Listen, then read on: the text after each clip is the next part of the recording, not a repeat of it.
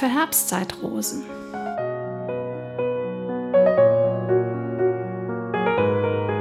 Herzlich willkommen zum Podcast von und mit Daniela Pickard.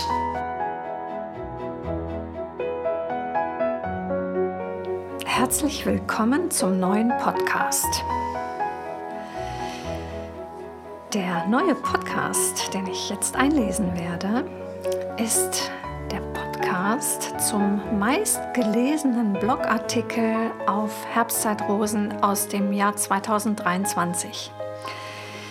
Der Blogartikel heißt Das Erbe der Religionen und genau darum geht es in diesem Podcast. Vor einiger Zeit lag auf meinem Schreibtisch ein Magazin über den Buddhismus von heute. Weil darin eine Rezension unseres Buches Der Kern des Yoga bin ich selbst abgedruckt war, habe ich ein kostenloses Exemplar bekommen. Und ich muss gestehen, dass ich mich bisher für den Buddhismus eigentlich nicht besonders interessiert habe. Aber weil es nun schon mal da war, habe ich einfach mal reingeschaut. Nachdem ich ein paar Artikel daraus gelesen hatte, fiel mir auf, dass mich einiges darin eigentlich sehr ansprach. Es gibt ein paar Begrifflichkeiten, die sich von der Terminologie meiner eigenen Religion unterscheiden. Ich gehöre einer ganz normalen evangelischen Kirchengemeinde an.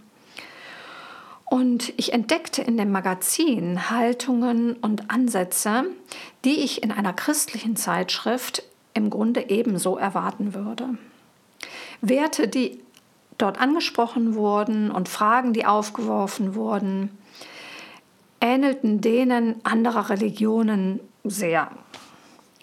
Unter anderem wurde die Frage gestellt, warum sich Religionen mit Veränderungen so schwer tun.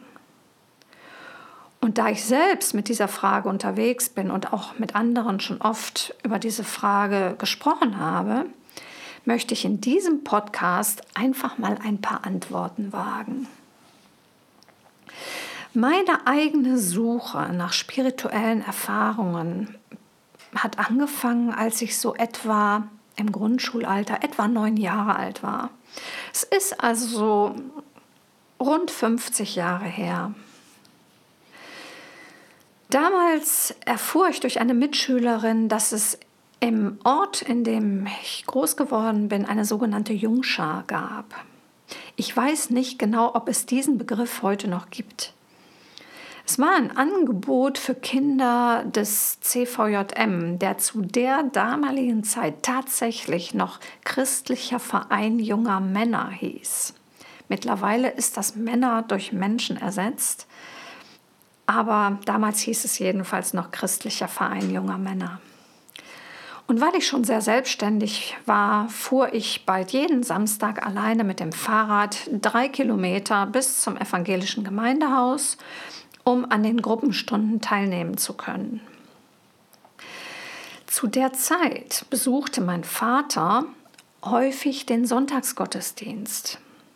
Und wir Kinder, also meine Geschwister und ich, wurden zu nichts gezwungen, wir durften aber entscheiden, ob wir mitgehen oder ob wir zu Hause blieben bei meiner Mutter. Da es aber parallel zum Gottesdienst für die Erwachsenen einen Kindergottesdienst gab, schloss ich mich meinem Vater öfter mal an. Ich fühlte mich allerdings nur so mittelmäßig wohl, weil es gab natürlich auch die Kinder der, ich will sie jetzt mal benennen, also der, der Profi-Christen sozusagen, die viel mehr wussten als ich. Und außerdem waren sie bei allen bekannt, im Gegensatz zu mir. Trotzdem hielt mich das nicht ab, hinzugehen und ein paar Jahre ging das dann auch so weiter.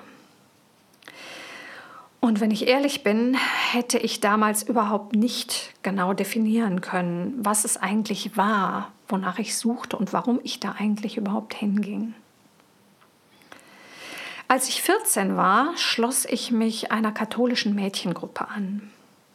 Die Gruppe hatte sich im Anschluss an die Firmung meiner katholischen Freundinnen gebildet. Und immer noch war mir nicht so ganz klar, wonach ich eigentlich auf der Suche war. Vielleicht wollte ich spürbar Teil von etwas Größerem sein. In diesem Fall gefiel mir vor allem die Vielfalt der Veranstaltungen innerhalb und außerhalb der Gruppenstunden. Da war dann schon so ein Zusammengehörigkeitsgefühl spürbar. Meine drei Kinder sind evangelisch getauft und mein Verhältnis zur evangelischen Kirche war phasenweise relativ eng.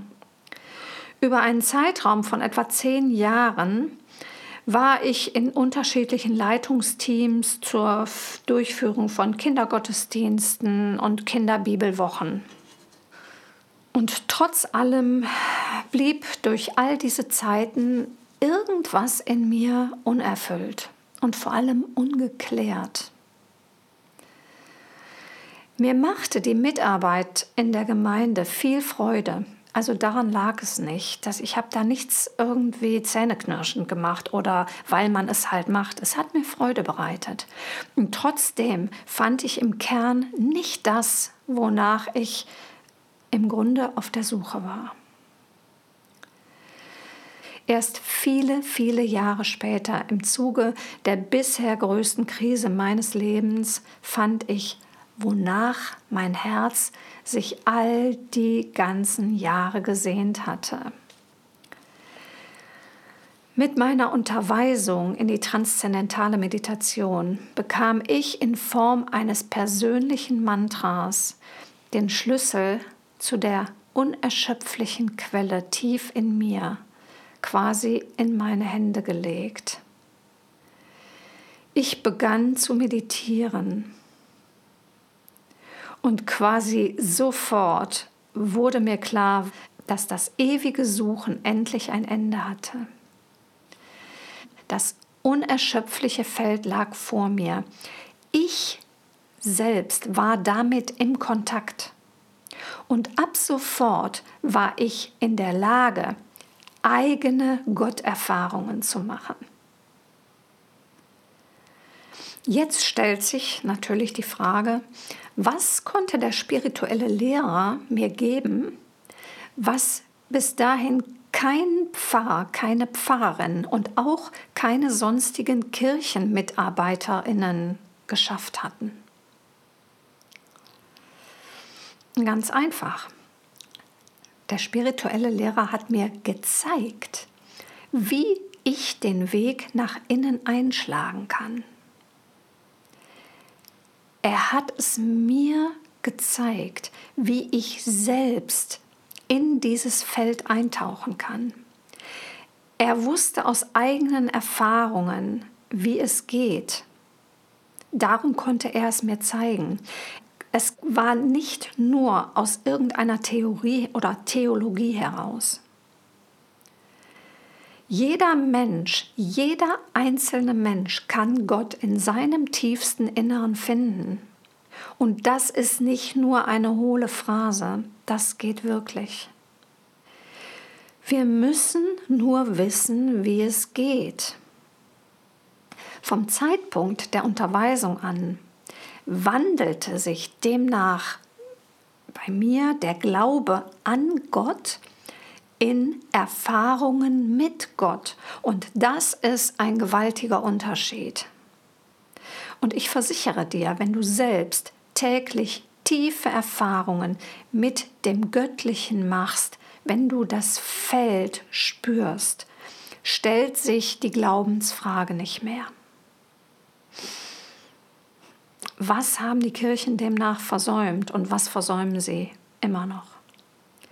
Die Kirchen haben es nicht geschafft, mich in die tiefe Selbsterfahrung zu bringen. Mich in die Selbsterfahrung zu bringen, nach der ich gesucht habe.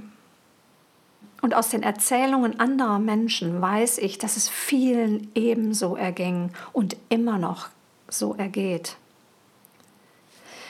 Mein Mann Thomas, der streng katholisch erzogen wurde und heute auch TM-Meditierender ist, erzählt, dass er es noch viel schlimmer erlebt hat als ich.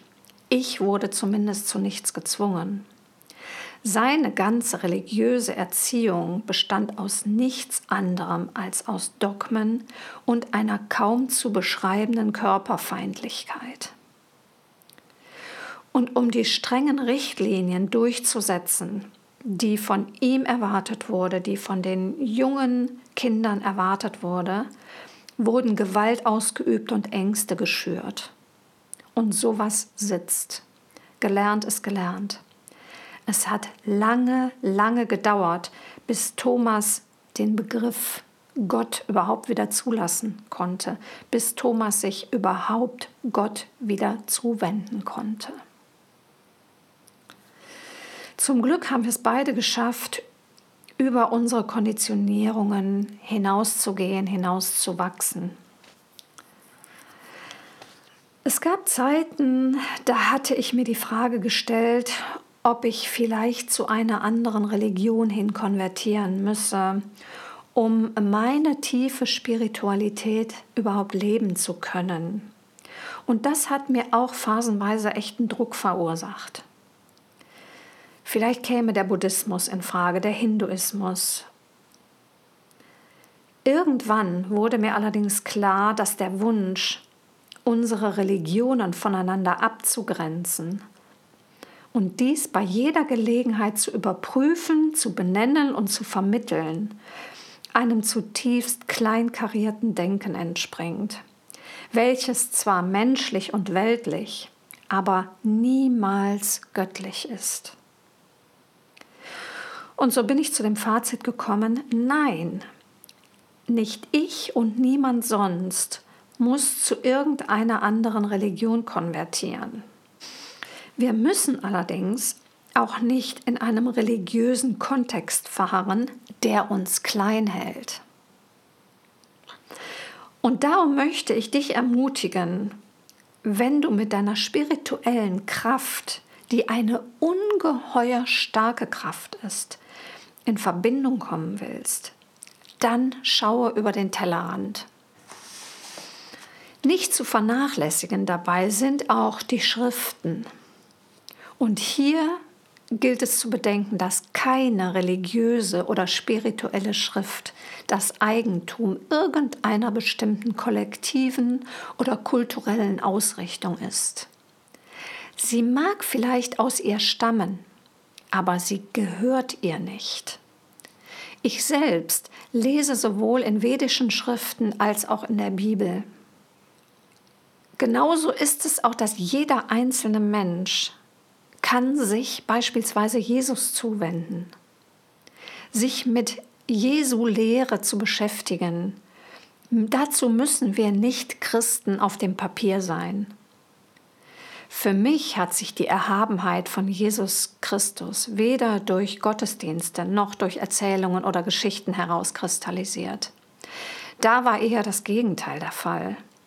Jesus wurde in seiner scheinbaren Perfektheit auf einen so hohen Sockel gehoben, dass er für mich als Menschen komplett unerreichbar schien. Erst eine eigene Präsenzerfahrung von Jesus, die ich im Anschluss an eine Meditation hatte, hat mir vor Augen geführt, warum sich eine religiöse Ausrichtung, ein neues Zeitalter nach diesem Christusmenschen Jesus überhaupt gebildet hatte. Wenn wir die religiösen Schriften verstehen und darin Wahrheiten finden möchten, so wird das nicht ohne ein gewisses Maß an Einkehr gehen. Wir brauchen die stille Erfahrungen. Es nützt nämlich nichts, die Schriften ausschließlich intellektuell zu erfassen oder zu theologisieren.